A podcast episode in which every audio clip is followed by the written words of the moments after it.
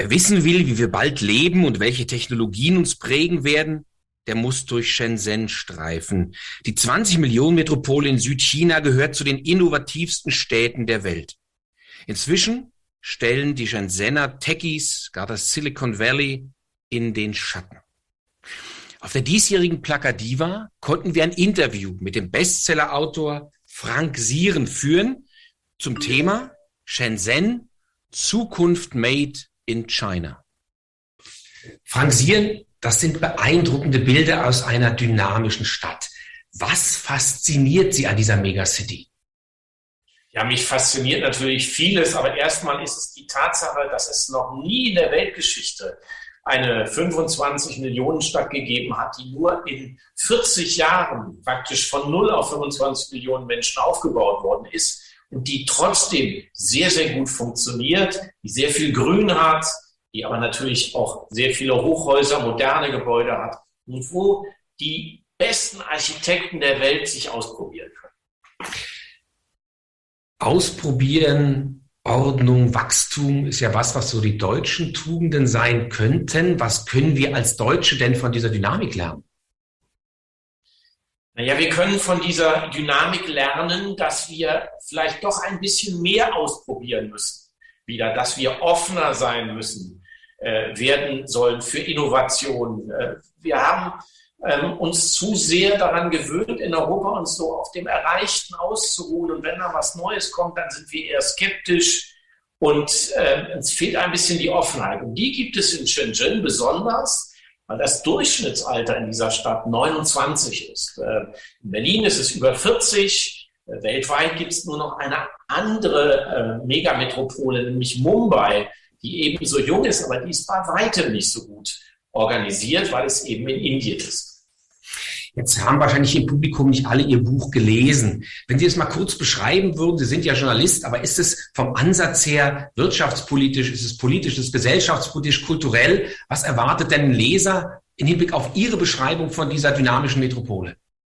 Na, ich beschreibe eigentlich die ganzen Aspekte einer Stadt, also den kulturellen Bereich, die Subkultur ebenso wie die Innovation. Und bei der Innovation eben auch die Vor- und Nachteile, die Schattenseiten, aber auch die enormen Lebenserleichterungen, die diese Innovationen bringen. Und versuche so ein Porträt einer Stadt zu machen und damit im Grunde einen Blick in die Zukunft zu werfen, weil viel der Innovationen, die heute in Shenzhen schon Alltag sind, zum Beispiel das autonome Fahren, Gerade werden die Hauptstraßen der Stadt für autonom fahrende Fahrzeuge schon freigegeben. Das ist für uns in Deutschland gar nicht vorstellbar.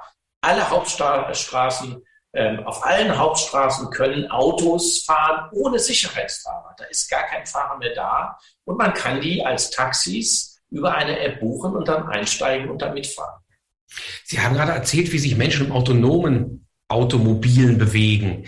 Ähm, wie bewegen sich denn generell Bewohner in dieser Stadt? Wie funktioniert Mobilität in so einer komplett durchdigitalisierten Stadt? Naja, sie funktioniert noch ziemlich traditionell. Ähm, das heißt, es gibt U-Bahnen, es gibt Busse, es gibt Taxis, es gibt Autos und es gibt sehr, sehr viele Fahrräder für die, den letzten Kilometer. Die kann man, die stehen überall rum, die kann man äh, äh mieten, einfach über eine App, über das Smartphone und dann kann man den letzten Kilometer noch überwinden. Aber das ist etwas, was schon fast jetzt Vergangenheit wird, in dem Maße, in dem das autonome Fahren aufkommt und es nun plötzlich zum Beispiel möglich wird, Fahrrad- oder Motorradfahrer zu schützen, mit einem unsichtbaren Kordon zu umgeben, sodass es gar technisch gar nicht mehr möglich ist, dass ein Auto einen Fahrradfahrer überfährt. Ähm, das sind Entwicklungen, die gibt es noch nicht, aber die sind schon sozusagen entwickelt. Die werden jetzt Stück für Stück implementiert.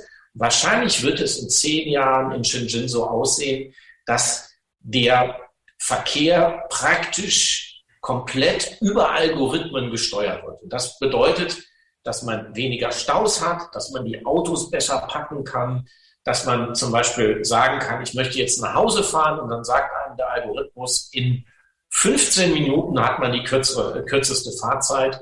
Und dann steigt man vielleicht auch gar nicht mehr in ein eigenes Auto ein, sondern in ein Ei, ähm, das aussieht wie alle anderen Eier auch sozusagen ähm, und das sich dann aber adaptiert, wenn man einsteigt. Da kommt die Beleuchtung, die man mag, da kommt die Musik, die man mag und so weiter und so fort. Also da wird sehr, sehr viel passieren in Zukunft. Und das alles natürlich elektrisch auch. Das heißt, Shenzhen ist schon heute die Welthauptstadt der Elektrofahrzeuge. Ähm, entscheidende Batterietechnologie kommt daher und alle öffentlichen Busse, ähm, das sind etwa ähm, äh, 35.000 und ähm, alle Taxis, das sind sogar 120.000, ähm, fahren äh, mit Strom und das in einer Region, die subtropisch ist, wo man also immer eine Klimaanlage anlassen muss. Trotzdem funktioniert das und der öffentliche Nahverkehr kommt nicht zum Erliegen. Jetzt ist ja bei so einer enormen Anzahl an ÖPNV-Plätzen Möglichkeiten sozusagen, sich nicht individuell zu bewegen, sondern eben über den öffentlichen Personennahverkehr. Wie ist denn das Verhältnis zwischen diesem kommunalen Angebot und dem ganz normalen privaten Individualverkehr, den wir hier so aus Europa kennen? Naja, die Dichte ist natürlich in so einer 25 Millionen Stadt viel geringer. Also es gibt pro Person natürlich viel weniger äh, Privatfahrzeuge. Das geht gar nicht anders. Ähm, und äh, das hat damit zu tun, dass viele junge Leute sagen, das äh, macht eigentlich keinen Sinn, ein Auto zu fahren in der Stadt. Und wenn man sich sowieso hauptsächlich in der Stadt bewegt, dann benutzt man eher öffentliche Verkehrsmittel. Es gibt ja auch noch äh, zwischen Fahrrad und Auto das Elektromotorrad, das auch sehr, sehr beliebt ist und sehr oft benutzt wird. Ähm, da hat man aber natürlich das Problem im tropischen Regen, dass man sich dann schon mal unter einer Brücke äh, unterstellen muss. Im, Im, Sommer gibt es diese tropischen Regenfälle ja auch sehr häufig. Und das ist nicht ganz so ideal. Aber ansonsten sind die Leute viel stärker als in Deutschland schon darauf eingestellt, ähm, dass man, äh, ähm, dass es keinen Sinn macht, ein Privatauto noch zu haben. Hm. Sie haben gerade eben schon mal das Thema autonome Fahren mit diesem Ei beschrieben, was ja so ein bisschen Zukunftsmusik ist auf der einen Seite. Aber auf der anderen Seite gibt's das ja schon, wie Sie gesagt haben. Warum funktioniert's denn da und hierzulande oder ja auch in den USA oder woanders auf der Welt ist es eben noch kein Alltag? Was ist der Unterschied? Na, ich glaube einfach, der Leidensdruck einer 25, 26 Millionen Stadt ist viel größer. Und diese Art Leidensdruck, ähm, wir reden dann auch von einer Stadt, äh, wo immer noch mehr Leute dazukommen, also die lang, lange noch nicht am, ähm, am, an der Spitze ihres Wachstums angelangt ist. Da ist natürlich ein ungeheurer Druck da, den Straßenverkehr zu organisieren, den, den öffentlichen Nahverkehr zu organisieren. Und dann hat man eben diese Offenheit der Menschen. Das heißt, die Menschen sind auch bereit, sich darauf einzulassen, weil sie erst einmal sagen, das macht mein Leben leichter, dann probieren sie das aus, dann gibt es bestimmte Nachteile. Und dann gibt es natürlich auch Bewegungen, die sich mit den Nachteilen beschäftigen. Zum Beispiel ähm, hinterlässt das autonome Fahren natürlich unglaublich Datenspuren, ähm, wenn ich mich in ein solches Auto setze. Und diese Daten können natürlich auch missbraucht werden. Und da gibt es jetzt schon sozusagen Bewegungen und Trends, die sagen, ja, also wir wollen das autonome Fahren, aber wir wollen schon eine gewisse Transparenz, was mit den Daten passiert. Und deswegen war der Staat im Grunde gezwungen, im vergangenen Jahr ein Datenschutzgesetz erstmals äh, auf den Weg zu bringen. Und das ähnelt dem europäischen Datenschutzgesetz äh, ziemlich äh, ähm, stark, mit einer Ausnahme. Der Staat nimmt sich natürlich noch fein raus. Der sagt, na ja, mhm. was ich mit Daten mache, das möchte ich nicht gerne weiter erzählen müssen. Aber das Verhältnis Konsument-Unternehmen ist schon ziemlich streng geregelt, in mancher Hinsicht sogar strenger als in Europa. Jetzt haben Sie gerade ja zwei Pole oder zwei Aspekte genannt, diese spannend sind. Einmal den Konsumenten oder den Fahrgast oder den Bürger oder den Menschen, der sich im öffentlichen Raum mobil bewegt und auf der anderen Seite den Staat oder die Verwaltung. Wenn wir beim erst, beim zweiten nochmal bleiben, bei der Verwaltung. Wie sieht denn das aus? So eine Megacity, die organisiert werden muss. Braucht die eine Verwaltung? Weil hier aus Europa hat man immer den Eindruck, China ist unglaublich reglementiert. Kann so eine Stadt wachsen, weil sie reglementiert ist? Oder wächst die aus einer Dynamik raus, weil die Verwaltung besonders flexibel ist und besonders viel zulässt?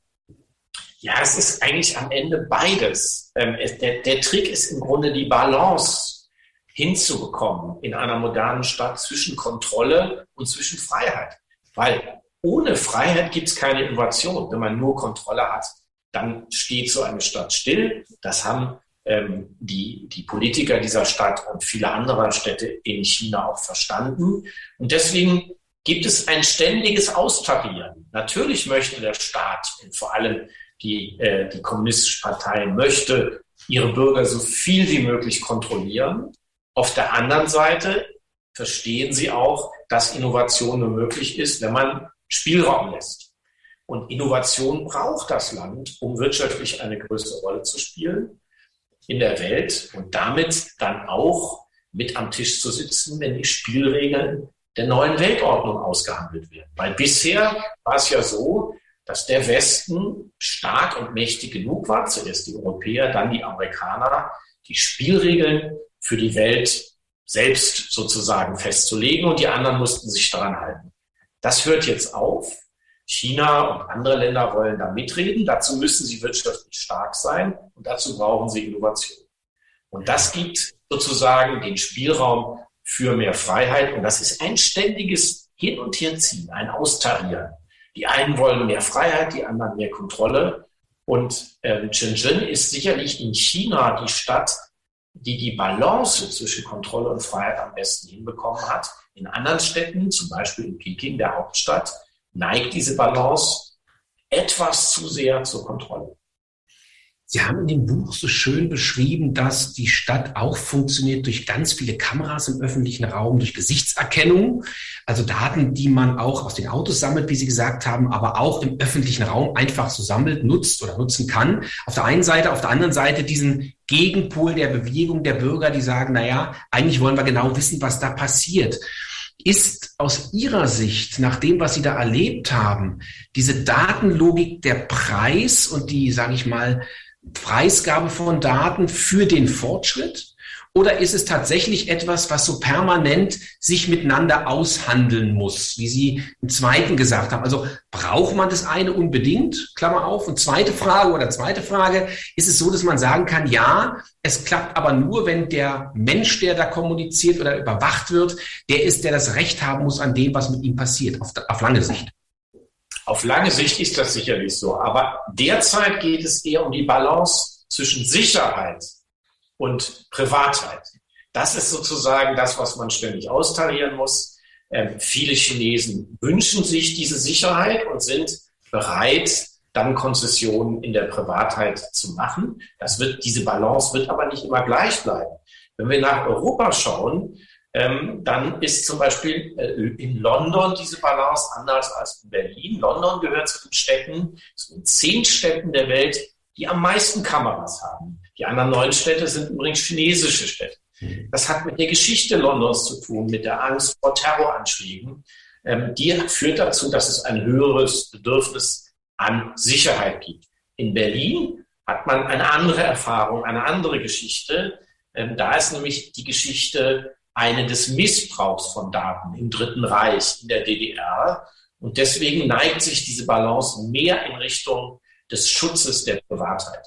Und in China ist das auch so, ähm, ähm, dass es in unterschiedlichen Städten unterschiedliche Balancen gibt. Aber generell sind die Chinesen derzeit noch so, dass ihnen Sicherheit im Zweifel wichtiger ist als der Schutz der Privatsphäre. Aber ich glaube, über die Jahre und Jahrzehnte kann sich das durchaus noch ändern. Der Privatsphäre ist ja ein ganz wichtiger Punkt, weil es ja auch was mit Individualität und persönlichen Freiheitsräumen zu tun hat. Glauben Sie tatsächlich, dass so eine dynamische Gesellschaft, eine so schnell fortschreitende Gesellschaft einfach ein Verzicht auf Individualität zunächst mal bedeuten muss? Naja, ich weiß gar nicht, ob die Geschwindigkeit nicht mit auch, ähm, äh, auch mit sehr individuellen Aktivitäten eben zu tun hat. Aber generell kann man natürlich sagen, dass der Spielraum des Einzelnen in einem Land mit 1,4 Milliarden Menschen geringer ist als der Spielraum äh, ähm, von Menschen in einem Land mit nur 80 Millionen Menschen. Das ist schon mal klar. Wenn ich mit zwei Kindern durch die Stadt gehe, können die mehr herumzappeln und ich kann mehr tolerieren, als wenn ich mit 30 Kindern durch die Stadt gehe. Da muss ich aufpassen, dass mir einer nicht die ganze Bande durcheinander bringt. Das ist ein bisschen so auch in China.